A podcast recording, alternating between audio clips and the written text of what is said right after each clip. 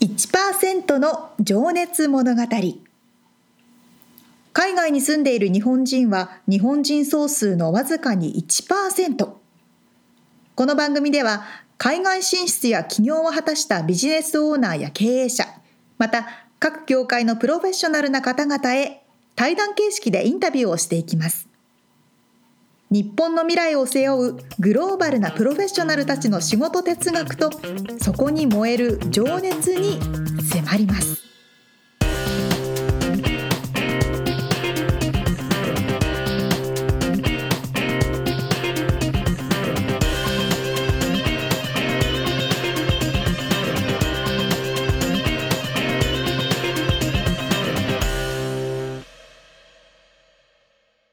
こんにちはこんにちは。 1%の情熱物語78回でございますはい。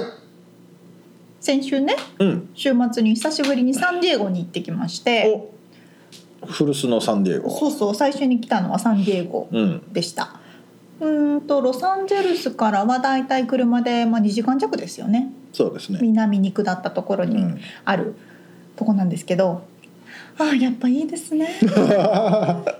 少ないし街は綺麗だしのんびりしてるしそうそうそうね。ちっちゃいんですけどねあだいたいね福岡博多市ぐらいのイメージ、あ。あ、そうなんだねうん。そうそうサイズ的にねあ、へえ。でなんで行ったかというと、うん。最近カヤックにハマっててお。いいね。サーフィンは。カヤックにハマ っててサーフィン。サーフィンやってないですか。サーフィンね飾ってあります飾ってありますか。。本当なんかこの前も撫でたりしてた憧れなんだけど怖いみたいな、そううんそうそうカヤックね。えー、海ね。えーっとですね一応海なんですけど入り河口。川と海の。あ、入り江ね。入り江ワンワンというか湾って感じであーなので波とかがないフラットウはいはいォはーいターなんですよ、はなので最初はレンタルでやってたんですけど楽しいねってなってい。、うん。彼が買おうってなってカヤックって座ってやるやつだよねそう座って足入れて、えーっとパドルこでの漕いで進んでいくうんや一つ、本一本パドル一本パドルで、うんで「えカヌー買うの?」みたいになるじゃないですかカヌーじゃない、カヤックカヤックカヤックね買うのってなってうん「うん」とか言ってうんアマゾンで買ったうなんかねんどれぐらいすんだろそれがうまあねペンキリか50ドルの安っ空気を入れるタイプのカヤックえそんなのあるのそんなのあるんですよいわゆるこう浮き輪みたいな感じで夫婦空気入れるじゃないですかあへえあれのもっと硬いやつあ硬いやつでしっかりしててあでそれを実際にやってみようとあでパドルも組み立て式でうくんるくるくるって付け外しができる、うんそれがねすんごい良くて安定してるしそれ二人一人乗り2人乗りもあって買ったのは1人乗りを2個買ったんですけど、すぐね空気入れるシュッシュッシュッってあるのも一緒についてきてあああえ手動なんだ手手動なんですけど、うんもうね2分ぐらいで入っちゃあへうえで簡単にセッティングできて安定感もあるのでうーん持ち運べるし、うんどこでもできるし、うんマリンスポーツも進化してるのねと思うああそっかじゃあ車の屋根に乗っけてなくてもあの全然畳んで運べるわけだもう全然あサイズ的それいにいねはちょっと大きめなバッグみたいなボストンバッグぐらいなので、そう安いしやっぱ気持ちいいよね海は海ねのねやっぱサーフィンはね憧れ ですから宮地いさんやはカねヤッカーもいやあの気持ちよさそうだなと思って見てますよ海に行く途中でそうそうちょっと海はまたハードルがね、うん波があるからははいはいはいいいいですねということで、あそれそれではい そういうお話でしそたういうお話でした、はい本編に入っていきたいと思います、はいさあさあ今日はぶどう農家を営んでいる誠司さんうんの第2回目のインタビューということですが、はいどんな内容でしょうえか、ーっと前回はね仕事の内容ブドウの種類とかをね伺ってたんですけど、はいはい今回があの誠司さんの生い立ちうんえーまあ果樹園のこれねお父さんおじいちゃんの代から営んでらっしゃるということで、はいそこでどうやって育ってきたかっていうのと、えーまあサーフィンと親父っていうキーワードですね。サーフィンと親父、なるほどまねあ、そんな話をしています。ではでは早速聞いていただきましょはい。う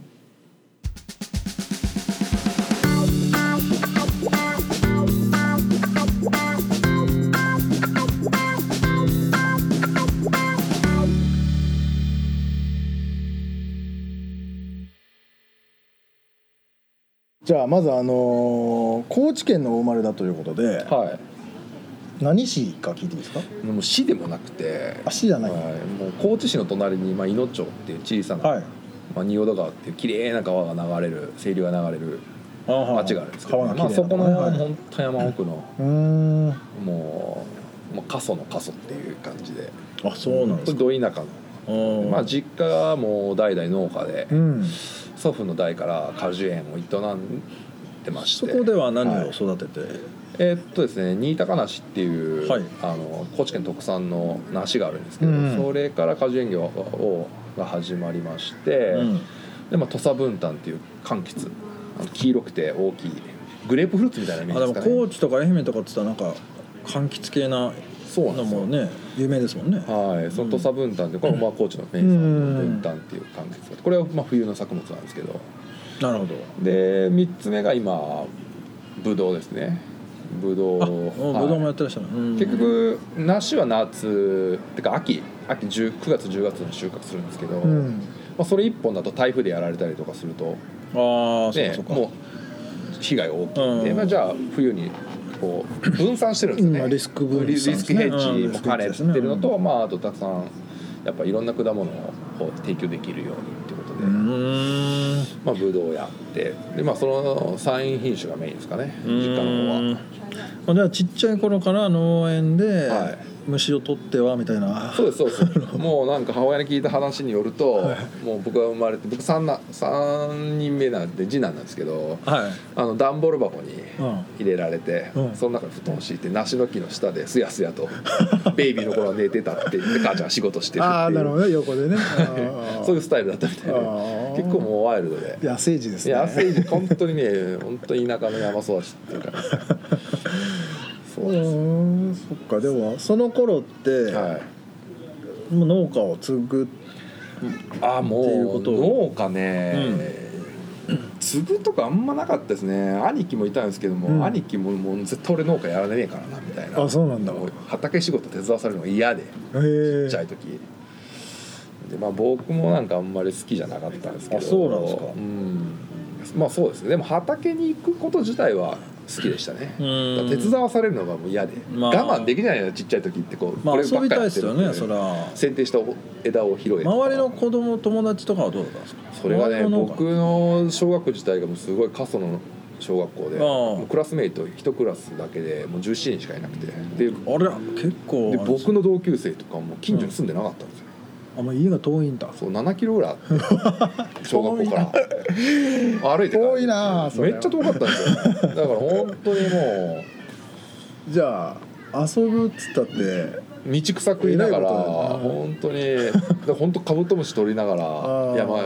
帰るか本読みながら帰るかっていう感じ二宮金次郎みたいな そうそうそう歩きながらねずっとでもおかげで読書はすっごい好きであへあえの小学校の時はゲームとかはやんなかったゲームやりましたねゲームボーイやりながら歩いて帰るってあーよくやりましたよゲーム好きでしたねかそうかはいじゃあそこででも中高校そぐらうでいすまね僕なんかねおかげでなんか勉強結構好きではいはなんか勉強してるともう親の機嫌もいいし、ううんん、勉強自体がね僕好きでうん、まあじゃあできたんでしょうねうん、まあ好きだっていう好きだったんですね、うんもうなんか新しいことを知るのがすごく好きだってでまあなんかふとしたことがきっかけで中学校で進学校の受験したんですよね自あー分自分から行きたいっつっおへてなんかー小学校の時のその同級生でなんか勉強いつもライバルみたいなとはいはいはな友達がいたんですけど、うんその友達がなんか「俺はお前らと同じ中学校に行かねえ」みたいなこと言い出して 「えっ?」て俺姉ちゃんも兄ちゃんも地元の中学校行ってたんあであ私立とかでそういう進学校あるって知らなかったんですよいね。あでこんなこと言ってるけどってこんな学校あんだって母ちゃんに聞いたら「あるよ」ってテスト受けてパスすればそういうとこ行けるよっつって「えっ?」つって「じゃあ受けていい?」って言ったらうちょうどそれね小学校6年の12月ぐらいでもう受験直前だったんですよねいだいたい小学校であんま受験って僕は頭になかったんですけどみんななんか小学校5年ぐらいから塾行ったりとかして本当にそうなんですそうねでまあでもそれでもう急遽もうそうんの進学塾みたいなところに2ヶ月だけ行ったん ですよね「もうい今からじゃ遅いですよ」って言われたんですけど「ダメ元で」とか言って言ったらたまたまね運よく受かったんですすよねごいですね本当にね本当にだから地頭がいいっていうかいやー元からあれなんでしょうね多分ね負けたくなかっただけですねあーまあ友達にーこいつにいけるんだったら俺もいけるだろうでもじゃあその2か月は結構必死に頑張ったんだいや結構でも楽しかったですよあああでまあそれで中高一貫の進学校行ってそれ家からあかも通っうて通えなかったですあ通えなくてもうあの寮に入ってえー、高知の高知の高高知のまあそのしあの私立の私立の進学校だったんですじゃあ家をそこで出たってことですねそうですねだから12歳から僕家にいなかったへですね、ーその時はでもどういうあれだったんですかその勉強してうん、その農家じゃない何かやりたいこととかあったんですかあそのー夢みたないんなかねそれはね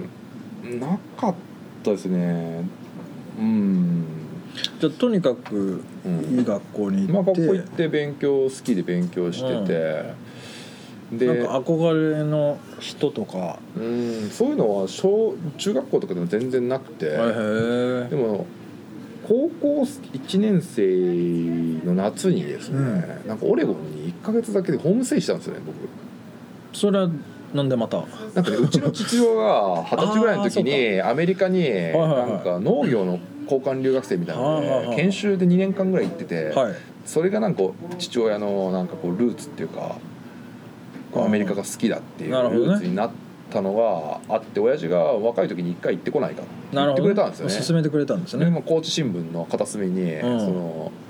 ホームステイの記事みたいなのが出てたんですよ広告が。あそれは何市が斡旋してたとちょいちょいちょいそういう民間の団体あーそうなんでですね本当になんか何十万か払ってあー1か月だけそそのボランティアの広告を見たそうそうそうでうん広告見た親父が「これ行かないか」って言っててう「お前は夏休みどうせブラブラして遊ぶだけだろ」みたいな感じで、まあ、僕も結構ちょうどいアメリカってなんか行ってみたいなっていう、うんなんか漠然としたこう憧れってなかったですかアメリカってなんいかやありましたかっこいいっていう。うん、行きたかったずっう と、ん、僕小学校の時も本当なんかあのインディ・ージョーンズとか映画好きではいはいはいアメリカの80年代の映画とかかっこいいじゃないですかあーもうそうああいうのなんか漠然とした憧れがあっ てインディ・ジョーンズかまあまあそうですね、うんうんなんか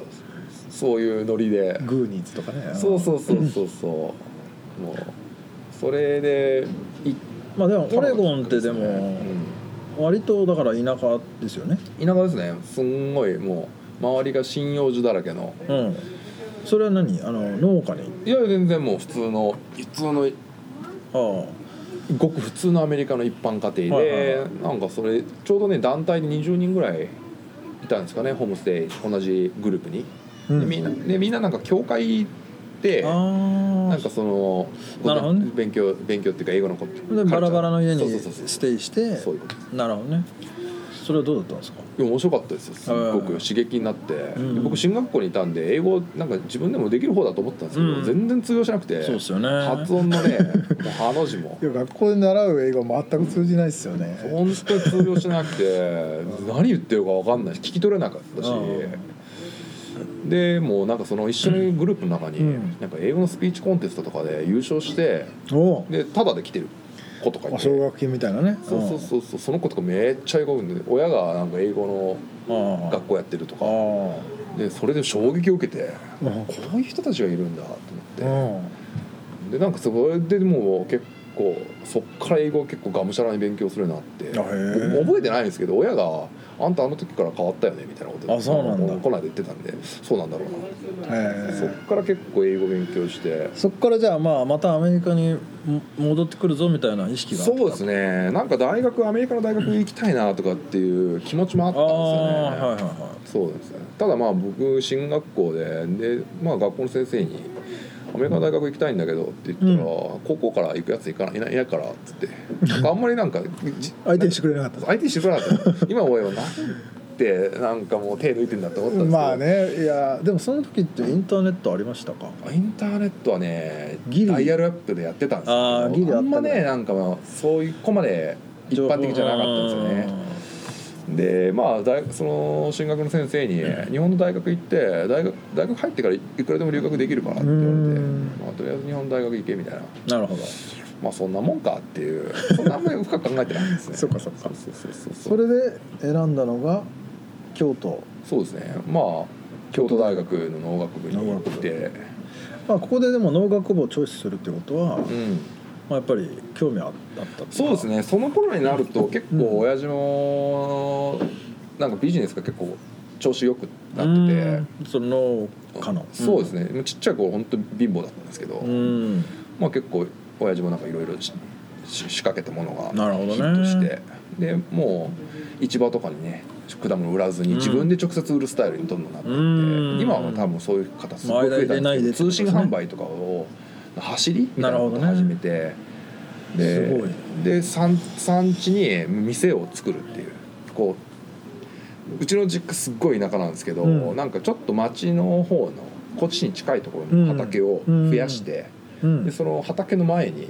なんかねああ果物買えるように、ね、直売所みたいなの作ったんですね、はいはいはいはいそその頃ねもう直売所なかったんですよああじゃあそこもパイオニアなんだそうね 直売所やったら結構それでお客さんがヒッあトーで結局ね中間マージン取らなくて、そうですね取られるそうですね取られないじゃないですかうんだから値段を下げることができるからみんなそこで買ってくるなんてフレッシュだしうんへでそれで年年々お客さん増えてってえなんそういうあたりからまあでかまあそうするとこのディストリビューターからなんか文句言われそうなそんなことはなかったんですかないじめらああれりりましたよありまし たあなんかいろいろね母親からなんか、うんやっぱり日本はね出る杭を打ですつ,、よね打でつすよ文ね化があって、それで夜も中に無言電話かかってきたり とかあったじゃないですよなんかよそもんが何やってんだみたいなああじゃあそこでも屈せずなんかうん屈しなかったんでしょ うなねるほどねじゃあそれに影響を受けてたんだそうですねでなんかその頃になると農業も、まあ、面白いかもしれないなと思って、うんとりあえずでもまあ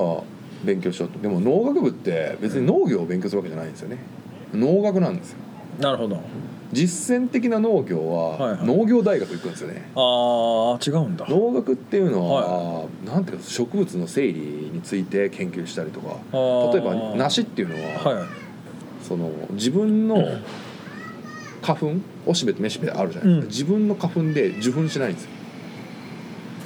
普通の植物って、うんほブドウとかほっとくと自分の花粉で受粉するんですけど自分のってのはお自分のオスとメスと自分の木の中に雄花はいとはい雌花はいはいはいおしべとめしべがあるんですけはいどはいはいそれの中から花粉が飛んでってめしべについうてんうんうん普通ってもう実そうですね種が入って実が大きくなるんですけどはいはいそういうのは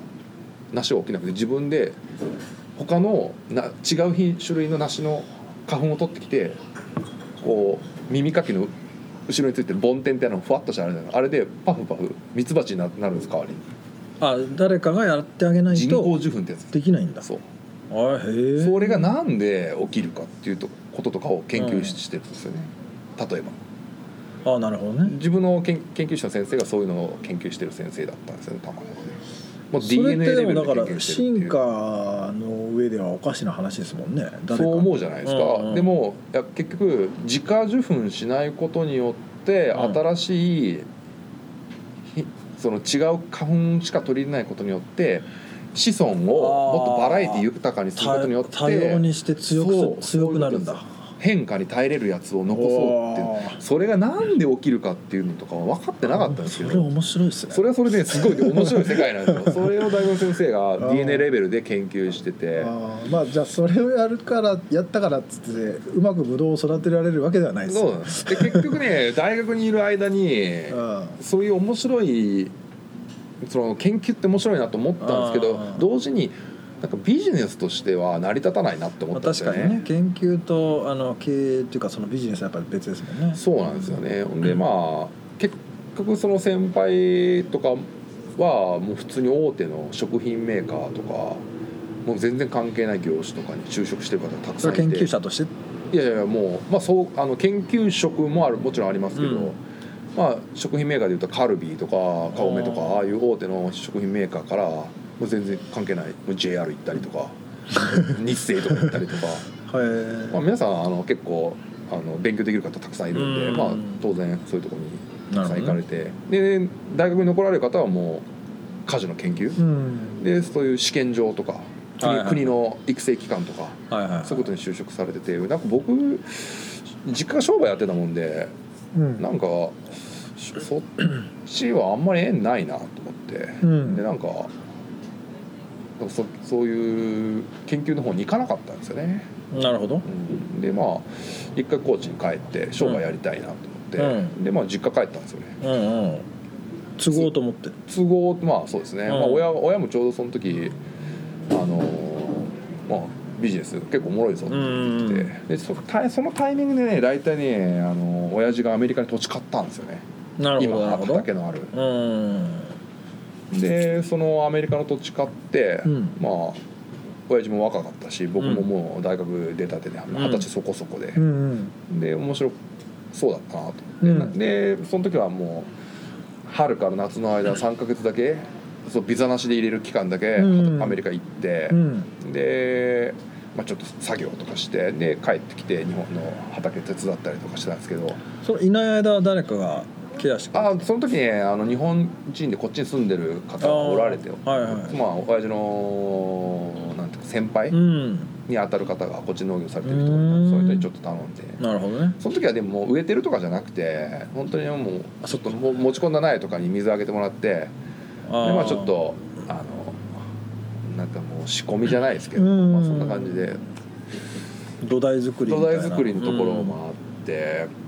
でじゃあそれをやりながら日本とアメリカ行ったり来たりしつつそうそうでそう3日年本ぐらでいは何を日本はその親のお手伝いああしてたんですね農業をちょっとそこで、まあ、ベーシック学びつつ、まあ、ちっちゃい時は手伝いしてしてたというかさせられてたんで、はいはいはい分かってたはいたんでうすけど、んでもねその時サーフィン覚えちゃったんですよね僕。その時に始めたんですかそうですね大学帰ってきた戻ってきたから高知にお戻おっそてきうたかかそうか京都あそうから京都海いないんでなかなか窮地まああるんですけど、まあ、なかなか車もなかったし、うんでちょうど兄貴がサーフィン先始めてて、うんで夏休み帰ってきたら連れてってもらって、こんな面白い遊びあんだなと思って。それででも高知に帰りたかったってのもあるんですよね。あ何もそう考えてなかったですよ。サーフィンしたかったです。なるほどねあまあ実家だったらできるしそうそうそうそうでもうでももう休みのたんびにね海へ行くようになってね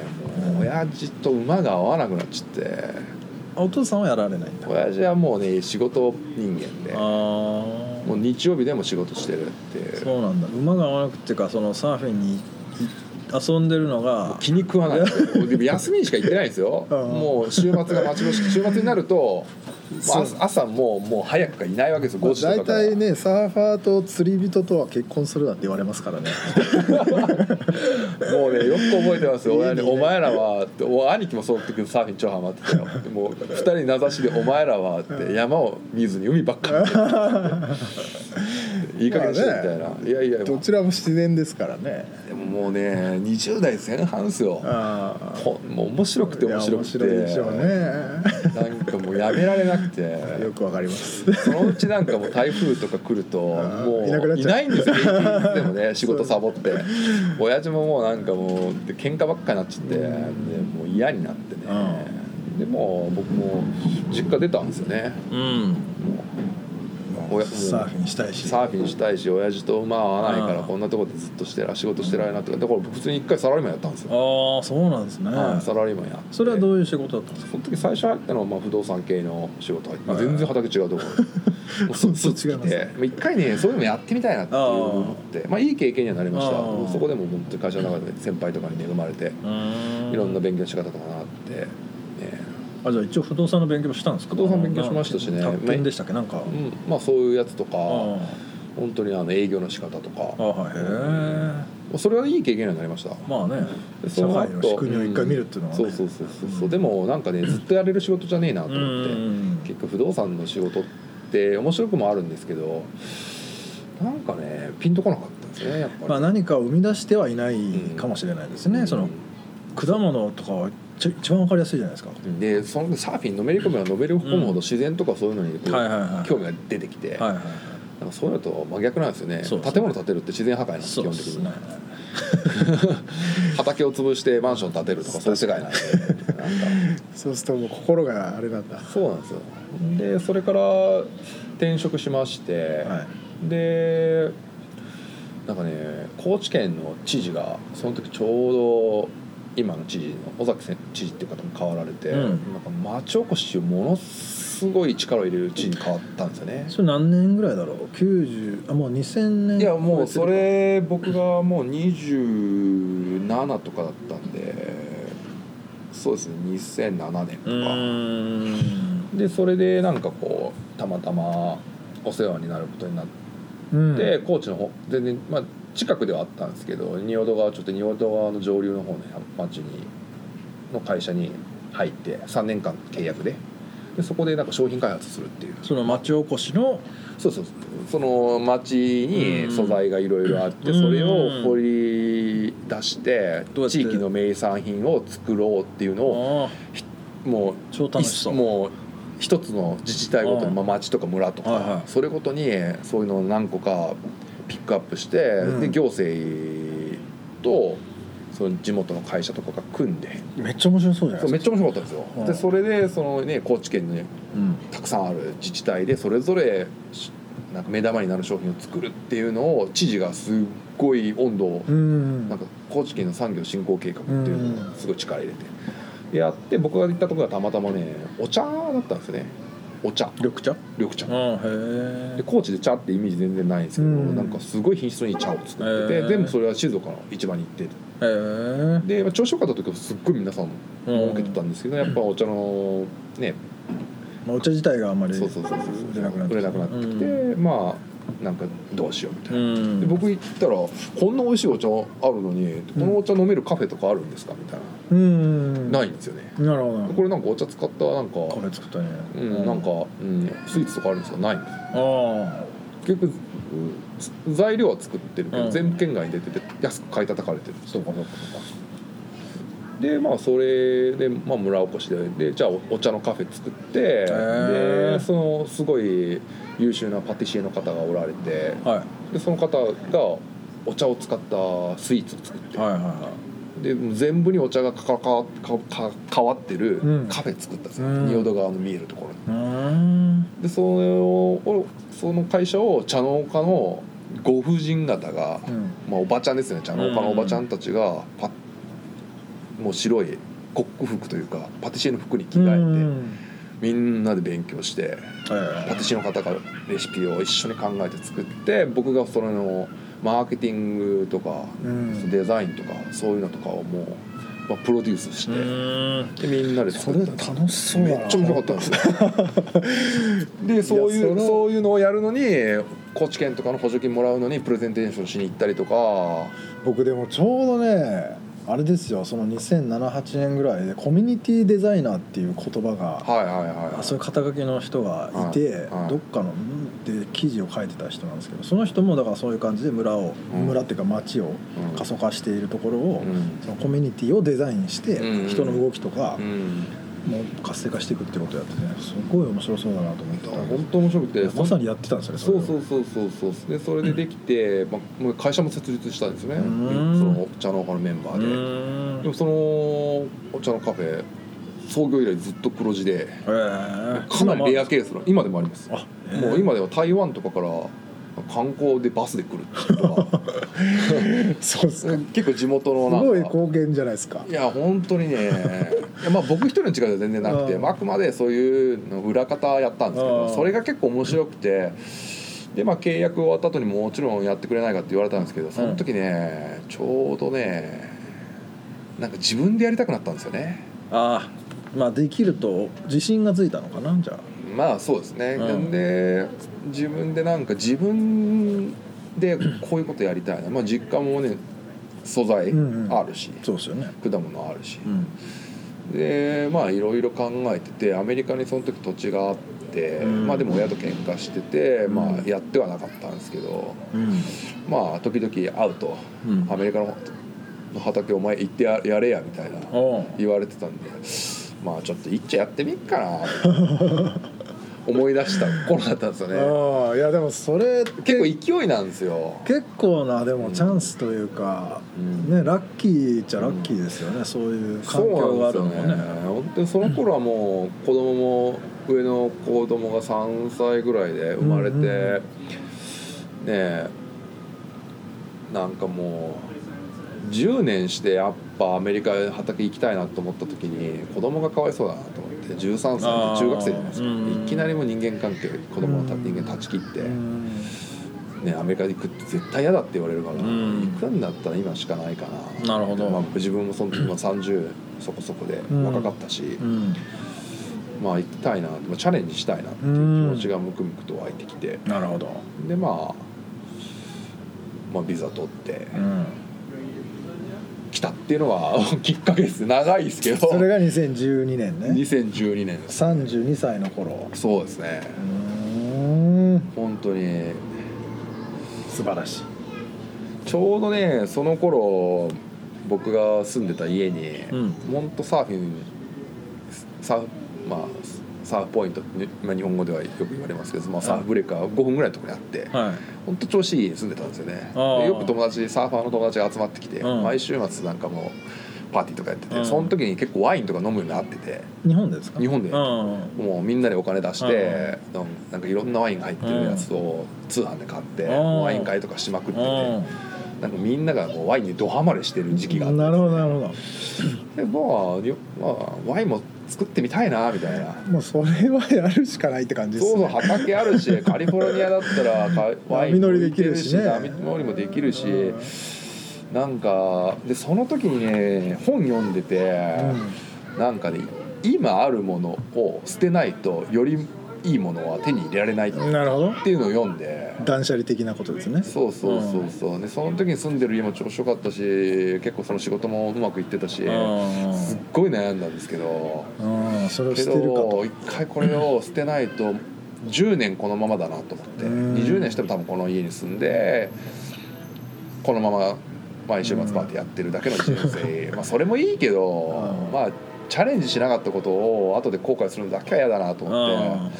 まあね嫁さんと一回アメリカ来て畑も見に来てうんまあ結構荒れ放題になってたんですけうんどその時頃にはねなるこれちょっと一から立て直すかっつって言ってうんまあやってみようよって挑戦がそこで始まるわけです始ねまったん ですよもう苦難の道のりがそうそう甘くはなかったみたいなそうそう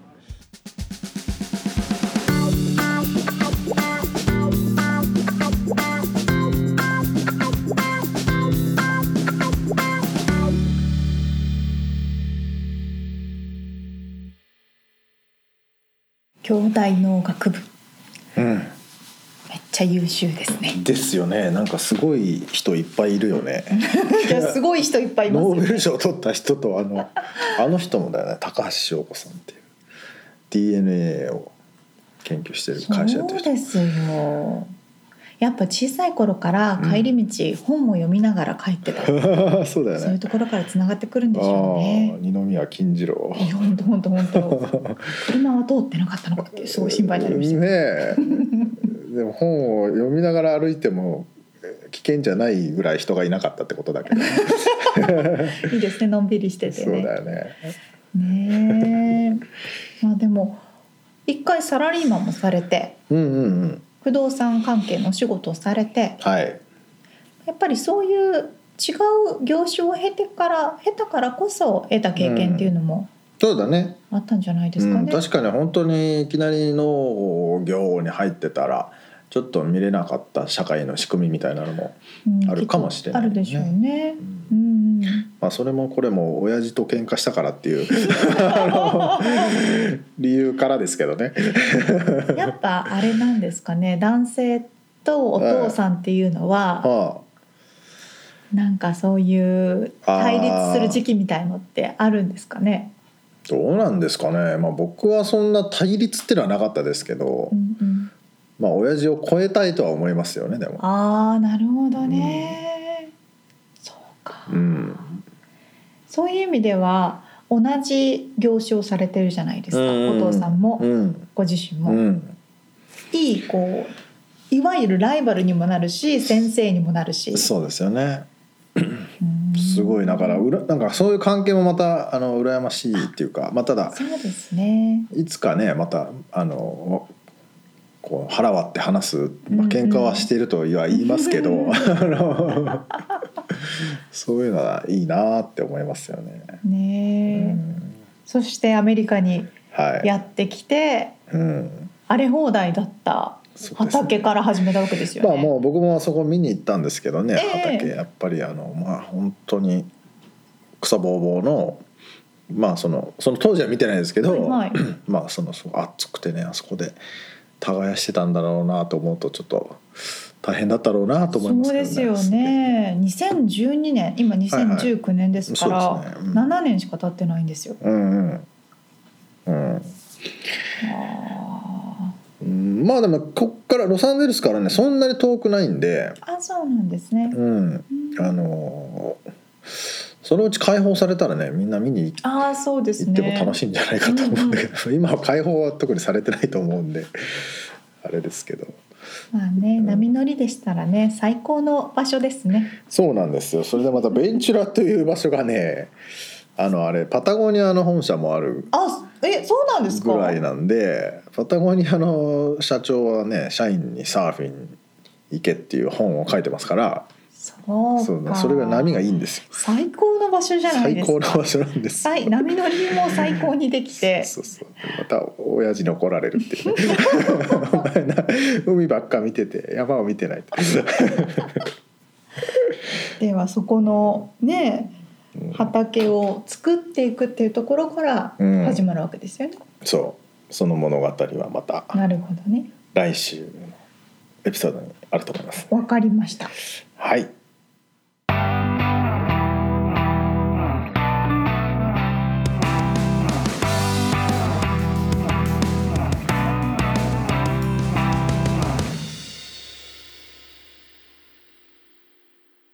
リアルアメリカ情報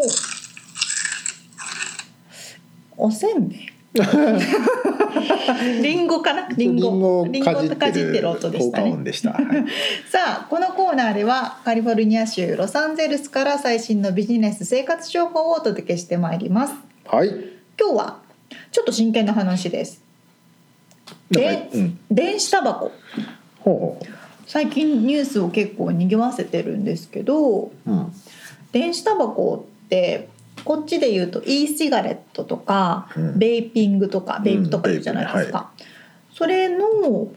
それが原因で肺疾患になって病院に運ばれるっていうようなね例が相次いでるっていうのはようくん私もラジオとかで聞いてたんですけど、うん。ちょうど昨日新しいニュースとか出て、うん。初めての関連の死者が出てしまったっていうねニュースが出たんですよ。で確かに最近ニュースでよく聞いてたのは、うん。 10代の中高生とかのうん若い若子い子たはねちが、うんあのおしゃれだとかかっこいいって言って、あのプカプカね電子タバコを吸ってるっていうのが問題になってると。うん。でそのジュールっていう人気の電子タバコメーカーは10代向けにマーケティングをしていたっていうので、まあ、訴えられたのかこう、うんなんですかね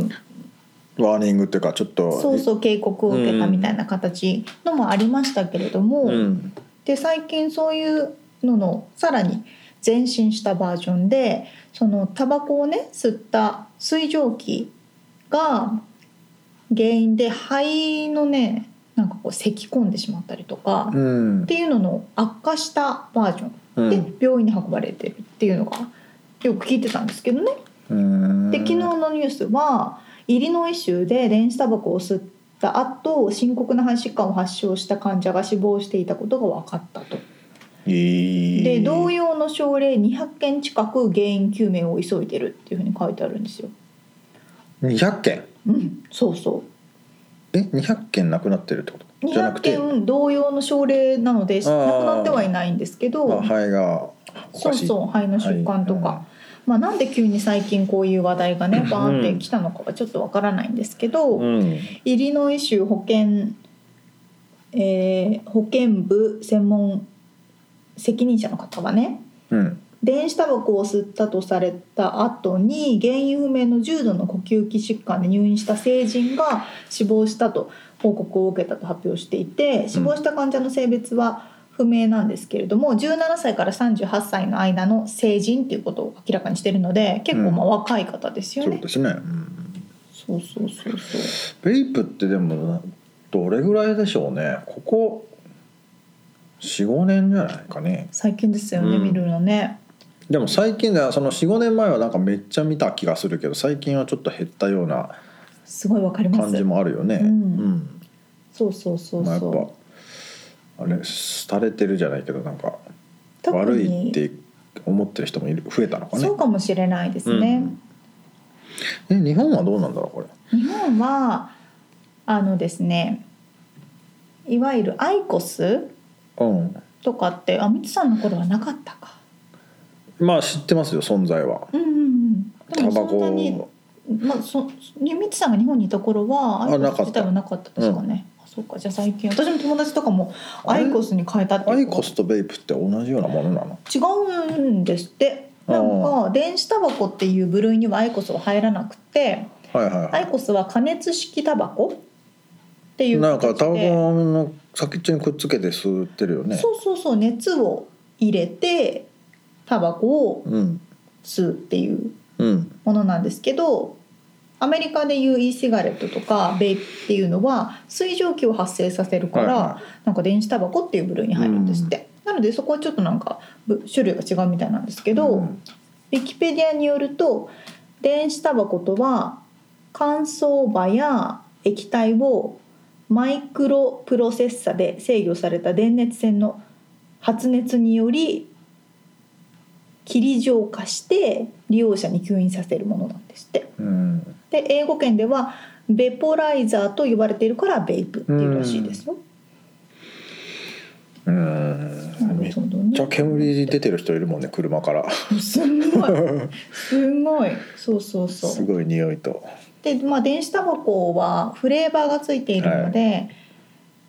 バニラの香りとかうんストロベリーの匂いとか、うんっていうので、まあ、こう周りの人にはそんなに迷惑かからないよみたいなうん。で若い子でもおしゃれにできるよみたいうん。な煙で遊べるよみたいな。まあね。あそそそうそうううだよね。煙でポッポッポッポってあの輪っか作る人とかいるそうそうそう輪っか作ったりとかよね。ねそういう人たちもいるのでまあその危険性に関してはこう今取り出され始めたばかりなのでその辺はまだね、まあそうね。まあ法律的にもあれだし。うん、うんうんそうそうそうまだ研究中といいますうか、ん原因究明中だと思うんですが、まあ、一応そういうことも頭に入れながらうん。特に若い人はねそうねやっ。ていかなきゃなっていう、まあ、やりたい人はね。というようなまあね若い時はね。こう何でもやりたいしね。ミツさんタバコ吸ってた時期あったんですかありますよ。どのくらいいや結構吸ってましたよあそうなんです か20まあま若あい普通に若い頃からまあ若い頃えからね、ーっとえっとだから2016年まで吸ってましたから超最近じゃないですそうかそうそうまあ普通のタバコですけどねどうやってやめたんですかいやあの起業前夜にやめましたねそうなあんだの嗜好品だからはいはい、稼ぐ稼いでないのに調子こいてんなよっていう自分への戒めと して、うんスパッと スパッとへえていうかまあ大大晦日なんですけどおでーこれで終わりっつっていやそれがね自分でも信じられないぐらいうん、スパッとやめれちゃっあてすごいですね、まあ、そこから一度も、うんうんまあなたまに飲みに行った時とかうにん、吸いたくなってちょっと一口に二口はありますよ友達が持ってたらね、それでやめまらあれるん全です然あのか別に吸いたくなんないしすごいですね意志固いんじゃないでいすやかでもねなんかもうくす臭い自分が嫌だったしねもうその頃はそれあと面倒くさい買いに行くのが、そうですね、うんアメリカだとすごい嫌がられますからね、まあそうね肩身狭いしねもうそうですよねだからこうタバコやめるために一回電子タバコ行ってってああいう人もそいうますかだらねねそういうのは俺は一切やらなかったねなうんんかガムとかなんかあそうそうそうそうあるけどねそうそう、なんかパッチとかねうん沙織ちゃん吸ったことはない吸ったことはあります、あでも私は好きじゃなあいそうあの常習的にはなんなかった常習ではない けどなんかすごいストレス溜まった時になんか悪いことしようと思って3本ぐらい一気に吸ってみるみたい気な分的に ねそうそうそう咳込むみたいそうそうそうなんかクラクラしちゃうみたいなな可愛いですねまあいろいろな嗜好品はありますけれどもそうねまあほどほどにというそうこほど同じということですねとですねということでリアルアメリカ情報でしたはい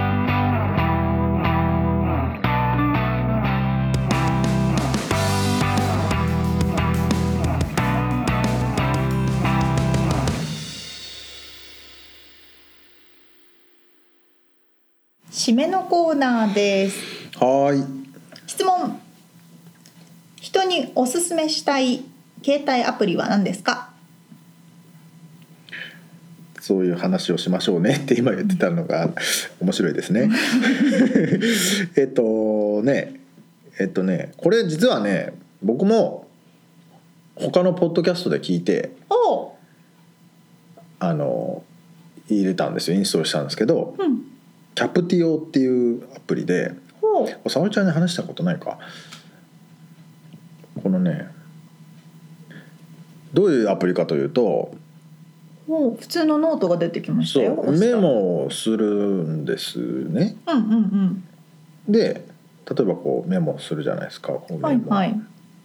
で「センド」っていうボタンが出てきてうん「センド」ってボタンを押すだえけどっか行っちゃったでこれはもうぼ指定した E メールアドレスのところにそのメモが飛んでってるだけなんですけど、へえメールに来るんだうん、とか、まあ、あと車運転してる時に例えばこういうふうに音声で「やべえいいこと思いついた」みたいな時あるじゃないですか。はいありますねでこおちゃんと日本語う、うんも、音声入力でセンドしとくとへ運え転中になんかひらめいた時とかも書くものがないというか今うん携帯使えないみたいな時、そうそれでまあ音声でプチって音声入力してうんセンドをしとけばメールインボックスに入ってるんで、へえオフィスに帰ってメールをチェックした時にその忘れちゃうじゃない忘れちゃいますようんね、それはで必ず見るのはインボックスなんで僕は E メ確かールに結構使う方なんでうん、うんうんだからこれが超便利でこれだけの機能なんですよこのむちゃくちゃシンプすルなごいシンプルだけど使えそうそなんていう名前でしたっけキャプティオキャプティオね CAPTIO キャプティオキャプティオねこれ本当あこれでもちょっと有料なんですけど安いであーまあ2ドル3ドルだあだったらね、うんえー、いいですねこれ本当ね確かにめそうっちそゃう使えますなんかメモとかって書いてってもどこにそうメモした場所忘れそうるでしょそうそうそうそうどこに行ったっけっていうのはありますよねそうなのよそれがだからインボックスメールアドレスのインボックスに飛ぶんでだからもう機能はそれしかないからそうなんだメモしてセンドっていうだけへえ話がわかりやすい長くなりましたけどそんな沙織ちゃんは私ね何かなと思ってたんですけどうんえっ、ー、とね語学勉強アプリはあはあのドゥオリンゴっていうドーリンゴドデュゥオオドゥオリンゴデュオデュオリンゴ DUO、はいはいデュオリンゴ、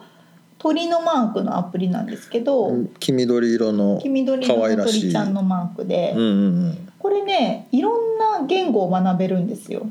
はあはあはあでこうドロップエンドドラッグで文章を作ったりとかうん私は今スペイン語を勉強しているので、うん、スペイン語のコースを取ってるんですけどあコースなのねそう基本的に無料でできるんですよ。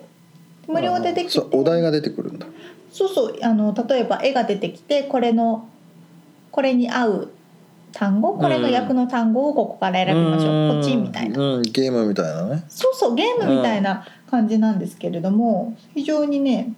初心者には初心者向きだから英語一からやりたいとかあ新しい言語を学んでみそたういとかね、そう学びたいっていう方にはおすすめのやつでそのハートみたいなのが出てきてそのハートを消化するまで無料でできるみたいなへでー次のハートがたまるまでは数日待たなきゃいけないああでもお金払えば無制限だよみたいなそうういうようなね何言語あるんだろう何カす国ごい大量にあった気がしますよあ本当スだペイン語フンランス語ドイツ語イタリア語日本語中国語ロロロロロロあすっごいいっぱいあります20か国ぐらい語ぐらいありまへえすそうおすすめやってみてくださいデュオリンゴドゥオリンゴでもスペイン語を学ぶ時も英語でスペイン語を学ぶことになるからんスペインああ語英語のアプリだからね英語のアプリだか基ら本がねそうかそうかフランス語を学ぶにしても英語の文章をフランス語に訳すとかじゃあ最初に英語ですね 最初にまず英語をやりたい人は英語を学ぶのがいいかもしれないです。なるほど面白いはいはい、ということで、はい、さあ今日お届けした内容リアルアメリカ情報でのインフォメーションはブログに掲載しております podcast.086.com podcast.086.com または1%の情熱物語で検索してみてくださいはいえー皆さんの温かいコメントとレビューをお待ちしておりますさてさて次回なんですけれども、はいぶどう農家をカリフォルニアで営んでいらっしゃる誠司さんのお話の第3回目となります。はい誠司さんがね今日は高の高高知で生まれ育って、えーお父さんと喧嘩してというエピソードありましたけど、まあ、アメリカでね挑戦を始めたというところででそれがあのどんな風になっていって今どういうあの姿勢でこう仕事に対して、えーこう打ち込んでいるのかっていうところをちょっと掘り下げております。ということでまた次回もお楽しみにじゃあねー